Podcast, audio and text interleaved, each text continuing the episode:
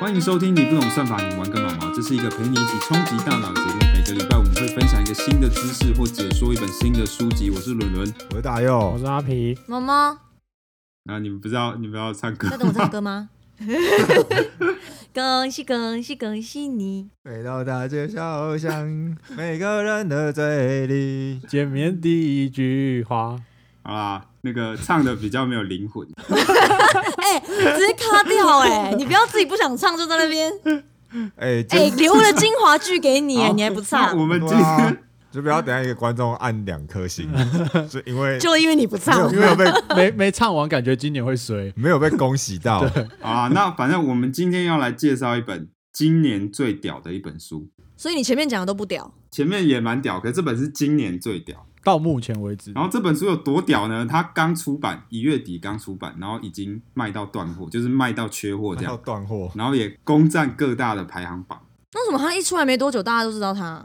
因为它是古癌推荐的。哦，对，然后古癌也给这本书非常高的评价。古癌说这本书很有可能是今年最屌的一本书。然后我本来觉得这样可能太浮夸，可是我后来看了之后发现，确实是惊为天人，而且厉害到我还买去买它英文版来看。阿啊英文版什么时候出的？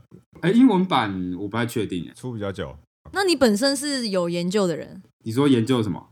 理财啊，是不是理财书哦？哎，是这本书它叫做《致富心态》，反正它是一本讲理财的书籍。反正理财的书籍我也是看了蛮多，可是这本书还算是有超过我的预期。这样，好，那我先来讲一下，就是这本书可以推荐给谁啊？首先是它其实是一本新手导向的理财的书，所以它很适合新手看，就是你没有任何理财经验的人看。可是它其实也很适合老手看，老手是什 么？投资老手，就是老少皆宜啦。就算你是投资的那种老将，其实你也很适合看这样。而且它其实不只是一本呃理财的书诶，它更是一本就是有点算是在讲人生的书。它在讲你怎么样把你的人生过好，所以它其实也蛮适合给你想要安稳的过好你的人生的人看这样。就是各个类型的人都可以看的意思。哎，算是我真的推荐大家听完这期 都可以去买一本。用红包钱吗啊，？直接直接下 定没有啦，好，那我先来讲一下这本书大概在讲什么。我们分为就是三个部分，首先第一个是运气，亏然后首先书中举到一个例子，就是比尔盖茨。其实他提到说，比尔盖茨的成功有很大的运气的因素，怎么说？啊因为其实，在比尔盖茨他那个年代嘛，在他那个时候，全世界大概有三亿个高中生，然后这三亿个高中生只有三百个人在湖滨中学。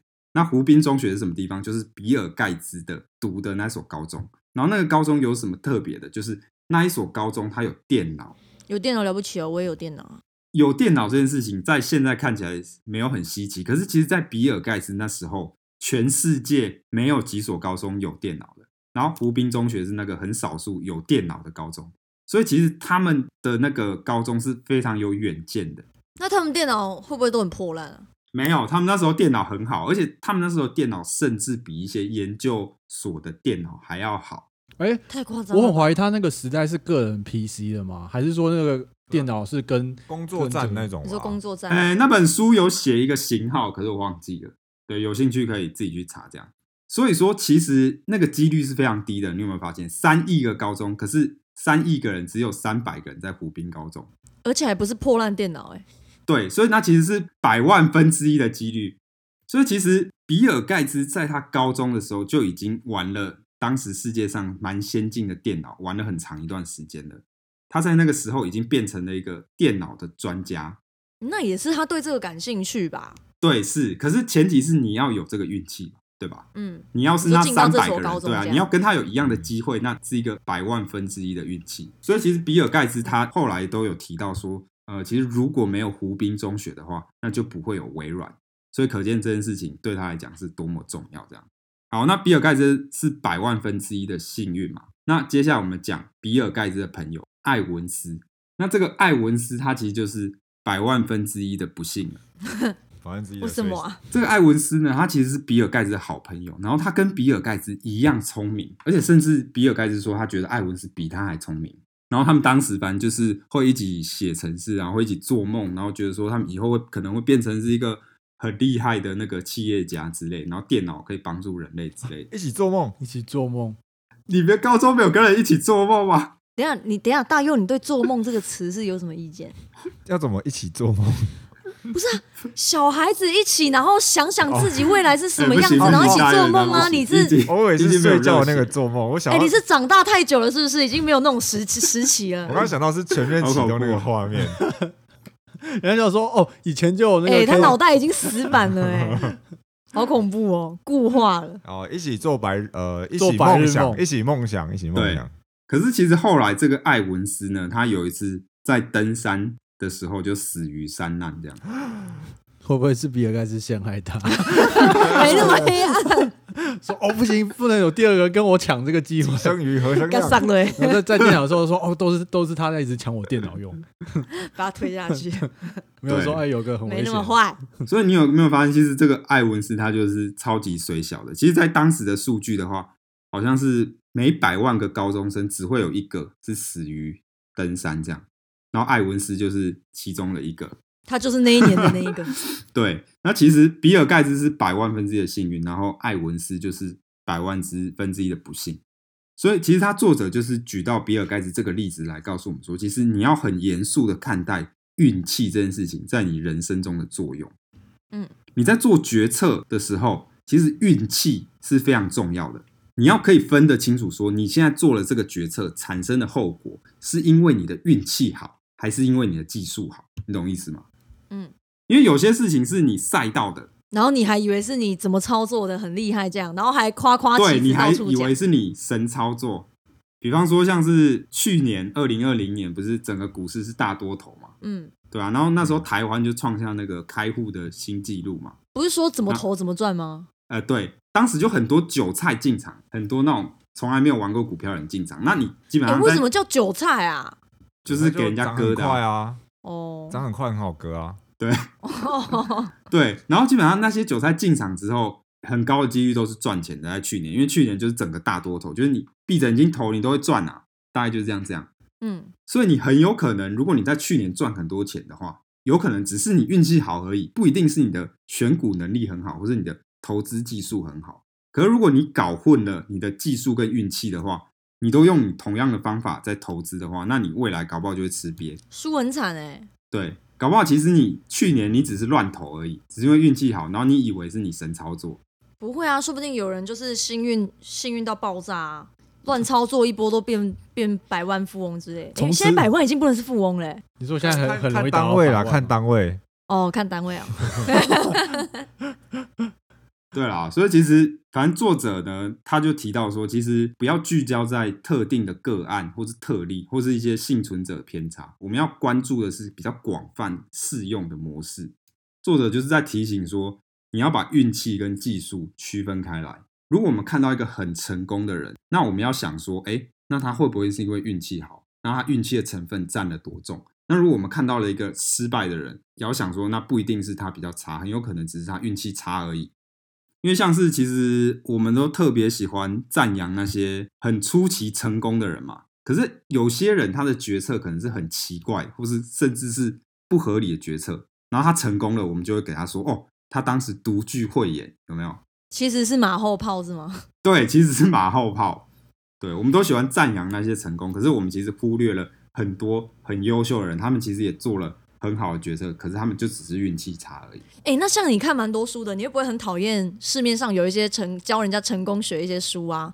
他们其实整本书讲的都只是个案，哎，是啊，我记得我其实那些个案很多都是不能被模仿的、欸。是啊，他们时空背景跟我们完全不一样。啊对，，你不觉得看那些书其实有时候蛮激乐的？嗯，你就当成小说看就好了，简单就是这样。你要看的是比较广泛的统计，像我们以前我们 p a c k e t 最初几集在讲那个呃怎么成功的时候，我们讲的就是广泛的模式嘛，我们就不是讲个案嘛，对吧？哦，好好古早哦，好像是前一两集嗯了。好鼓掌，是怎对样啊，欢迎欢迎各位观众那个回去听收哎、听。不要不要听，因为录的很烂，音质很烂。 我以后搞不好可以再重置之类的。好啦，所以这第一个部分是运气。好，哎呦，你在这里就要埋那个重置的坑哦。好，那再来下一个部分就是复利。你们应该都有听过复利效应嘛，就是爱因斯坦讲的，复利是比原子弹还要更强的武器。可是原子弹打一波、啊，复利要时间呢、可是复利产生的效果，它是指数增长。对，可是其实这好像不是爱因斯坦讲的，好像听说他出处不明。那你刚刚，那你刚刚是在讲什 么？爱因斯坦说过，但是他比较有名，所以还还是哦，你说他引用别人的话，然后因为他太有名了，， 对没有，没有，就是大家都说是爱因斯坦讲的，可是实际上是不是不知道？对对对，不过反正这句话就很有名。它的概念有点像，就是说，如果你可以持续的进步很长一段时间，那它最后累积起来的量是非常可怕，就有点像是钱滚钱的概念。好，比方说我们现在举两个例子，阿皮跟伦伦这两个人好了。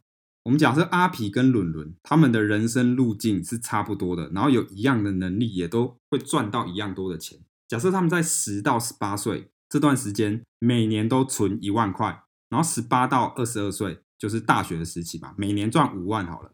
然后二十二岁开始就是出去工作了，每年存三十万，然后一直到他退休六十五岁这样。然后阿皮呢，在他三十岁的时候，他觉得说，哎，我好像应该要开始投资股票喽，所以他就把三十岁之前存到的钱全部都拿去拿去投资在股票市场，然后每年就十趴的获利一直滚滚到六十五岁，所以到他六十五岁的时候，他的总投入大概是一千三百二十八万，然后利滚利滚了三十年之后，他的总资产会变成一亿七千五百三十七万。 你在讲这个之前，是不是在家算很久？没有，我我写了一个程式在算。哦，果然是工程师。所以你会发现，其实它复利的效果是很惊人的，有没有？它总投入其实才一千三百多万，可它最后的总资产变成一亿七千多万，从嗯三十岁到六十五岁。十快十倍，那你去哪里找来回馈十趴啊？哎要稳定每年稳定每年10%十哦趴，对，啊，哎不能赔哦。还不能 赔，哎中间五年负十趴这样子， 如果你要比较符合现实的例子，就是大概六趴这样，就是每年的那个大概六趴这样。那十趴可能是说你很厉害的状况。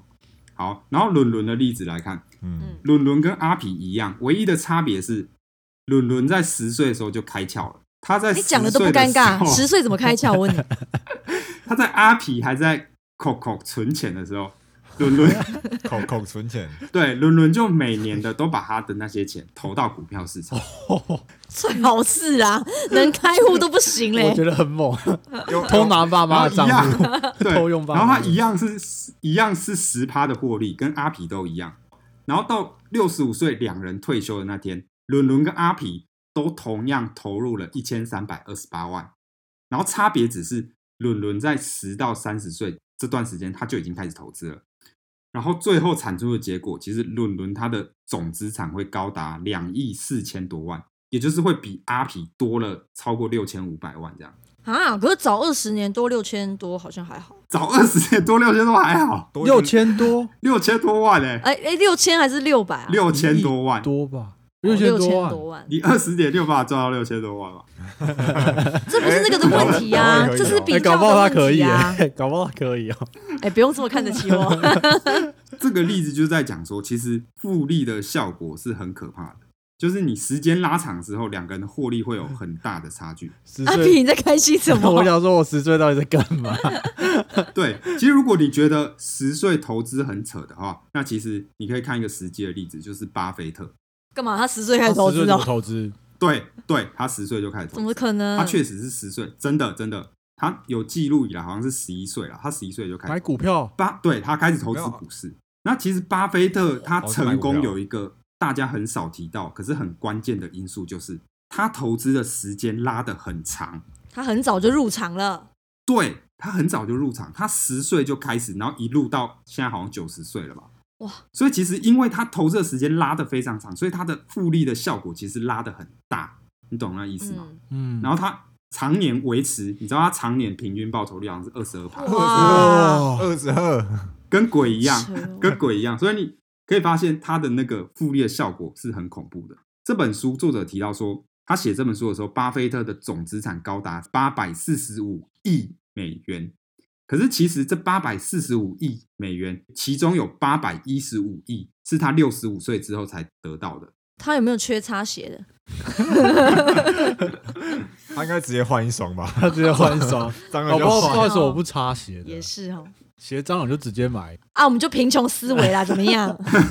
其实他给我们一个很重要的启示是，其实你投资确实你要越早越好。哎、我整个输在起跑点啊，三十岁了还不知道投资是什么鬼，我跟你讲，听众听到这集真的是一集千金，听到这集哦真的是赚到。一其实级你 千一金。千金。 对，我跟你讲，真的，如果你未来的规划，你真的是想要用投资长期，然后复利去放大你自己退休之后资产，你听到自己的当下，你现在应该马上关掉 podcast，先去开户，或者先去研是也究可以先听完啦。哎，可可以同时进行，赶快先打电话。等等一下，，你们、你们、你们已经有在做这这块操作的吗？我我没欸，你有吗？我我有哦，所以我们二比二，哎，那我是不是要现在赶快去开户？不然说服力有点低， 直接先是不离是？开我介绍我的理专给你啊，没有啦。对，因为其实就算你早个几年好了，你早个几年，那个复利的效果都会在你最后获得那个资产之后产生一个非常大的差距。对，所以其实投资就是越早越好。嗯，你运用那个复利的效果去拉长你整个投资的时间，因为像如果你现在三十才开始，那你可以想见，你可以复利的时间可能就只有大概三十年或四十年，对吧？哦，时间真的很宝贵，对，其实这时间真的是很宝贵。跟青春。你干嘛？想着你三六六七十岁就挂了啊、没有啊，就是六十岁退休啊，哦，对啊，六以六十岁退休来看啊。退休就不能投资了吗？哎，还可以投资啦，那还个可以时投候资赚到嗯钱的爽感没有比年轻的时候。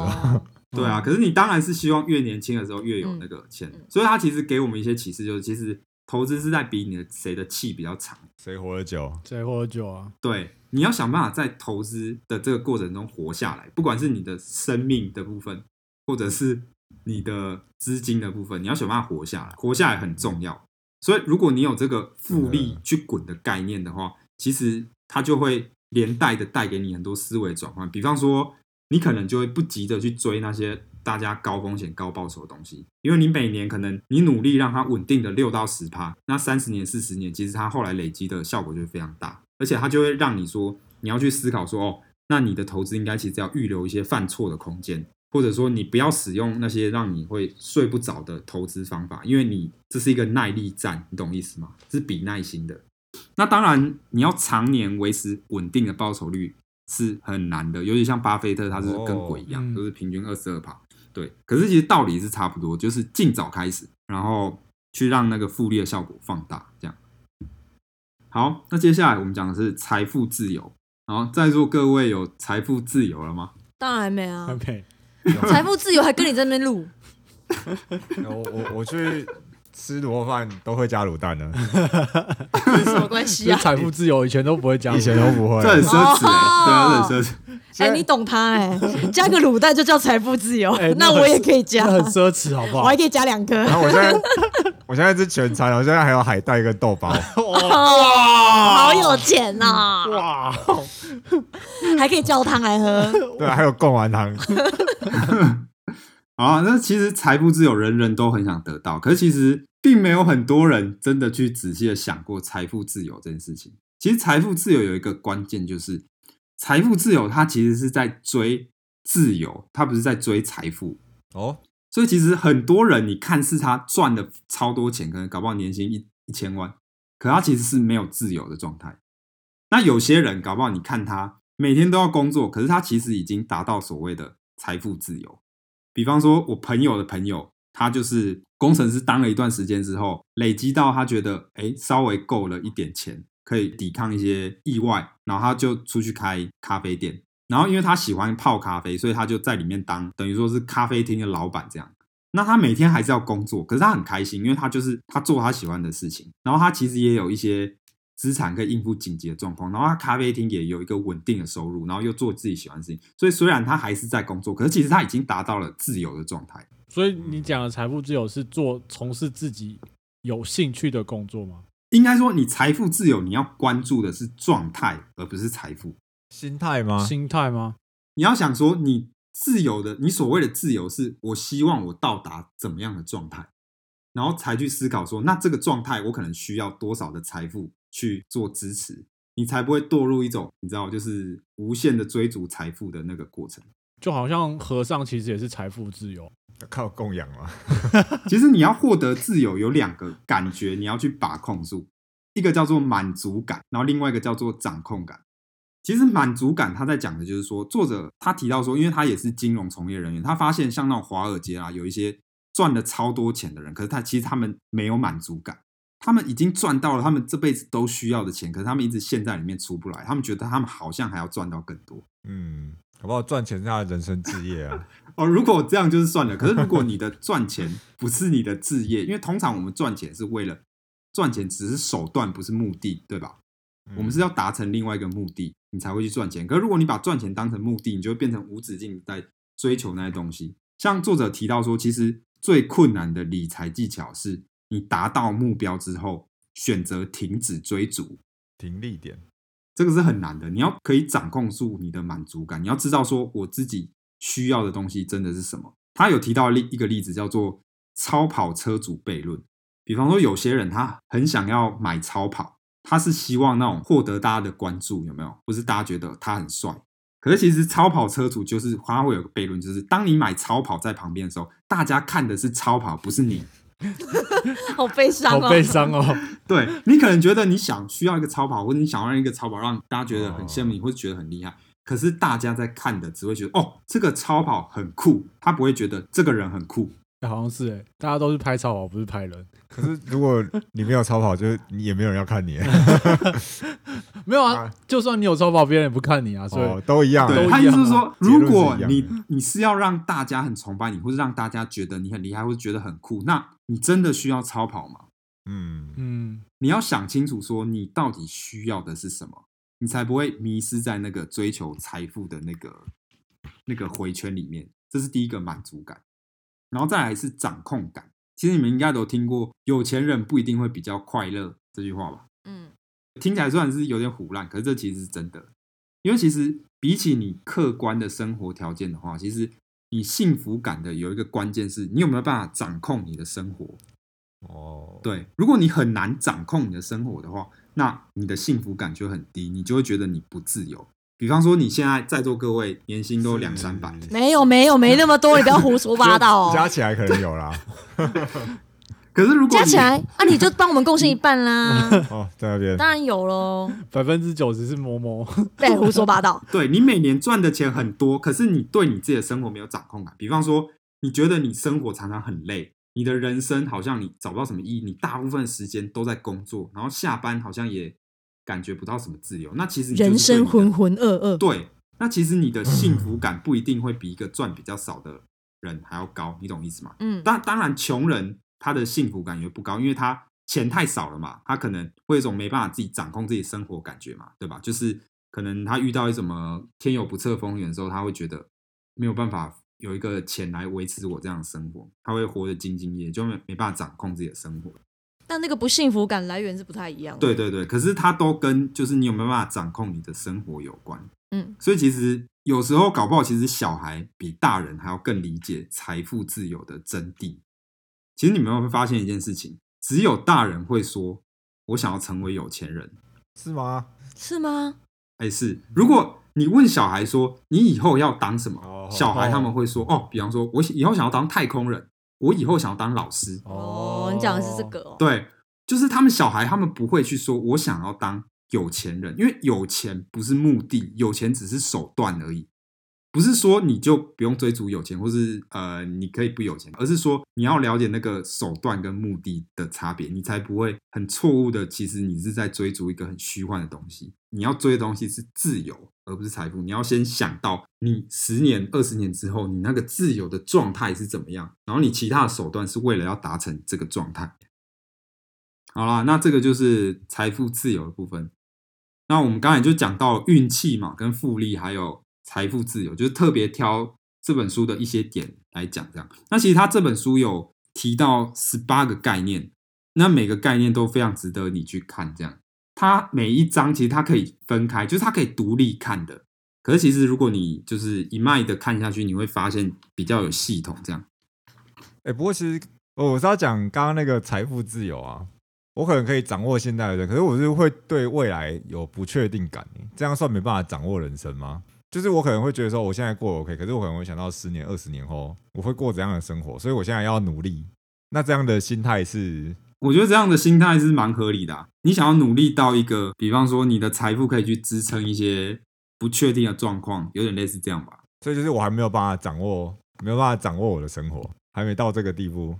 应该说，你现阶段对未来的掌控感还不够高，所以你现在还要去追求一些财富来应付说一些未来不确定的状况。可是你要知道，说你什么时候要停止。就像前面讲到的，最困难的理财技巧其实是达到目标之后停止追逐。所以你要知道目标在哪里，这样你才不会陷入一个无穷回圈。嗯，嗯，对，那其实我觉得这本书很适合给你想要很安稳的过完你的人生的人看。所以反过来讲，它其实不太适合那种你的人生想要很冒险，或是你想要达到一个极端的成就。为什么？以那个战士来比喻好了，这本书的思维它其实是没有办法让你成为大英雄的，它没有办法让你成为那个战场上面杀最多敌人、最强、打出最多伤害的那个人，它没有办法。可是它可以让你成为那个嗯在背后稳定的输出，而且在每一场战役之中都活下来的那个人。对他的人生观或他的哲学观，比较是走这个路线的，就是你是想要稳定安稳的。因为其实像刚才提到的致富的路线嘛，复利，那复利它其实就是需要一个耐心，一段很长的时间去达成，对吧？那其实有一些致富手段是相反，有一些致富手段是认为这样的致富，其实你要到你老了才会致富。可是我们要的是我们很快速的致富。有些手段是这样，然后他要走比较极端的路线，你懂意思吗？啊，那个之后我们 p o d c a s 也会讲。就是三十岁的一千万跟六十岁的五千万是可能价值是一样的。对，有些人他是想要在年轻的时候拿到很多，那有些人他的路线他想要走稳定输出，比谁活得久这样。可是我觉得，就是你可以看一看，就是因为反正人的观点会很常改变，所以这本书我真的觉得非常推荐给大家。就他不止在讲理财，他也在讲人生，他还讲你怎么过好你的人生这样。那这本书的连接我就是会放在下面，那大家有兴趣的话就再自己去买，那不要买错哦，它叫致富心态，因为有另外一本叫《心态致富》，心态自由，太自负。对，不要买错。哎、它英文翻译是什么、啊？ 它英文翻译叫做《The Psychology of Money》，好像是吧？我看一下。哦，嗯，对，就是金钱金钱的心理心理这样。对对对。好啦，那呃，如果对我们内容有什么问题的话，其实可以私信给我们的粉砖或者 FB，然后喜欢我们内容也可以在我们的 Spotify 或者是 Apple p o c k e t 上面给我们五星的好评，然后支持我们做出更好的内容。那以上就这样。拜拜拜。拜拜拜。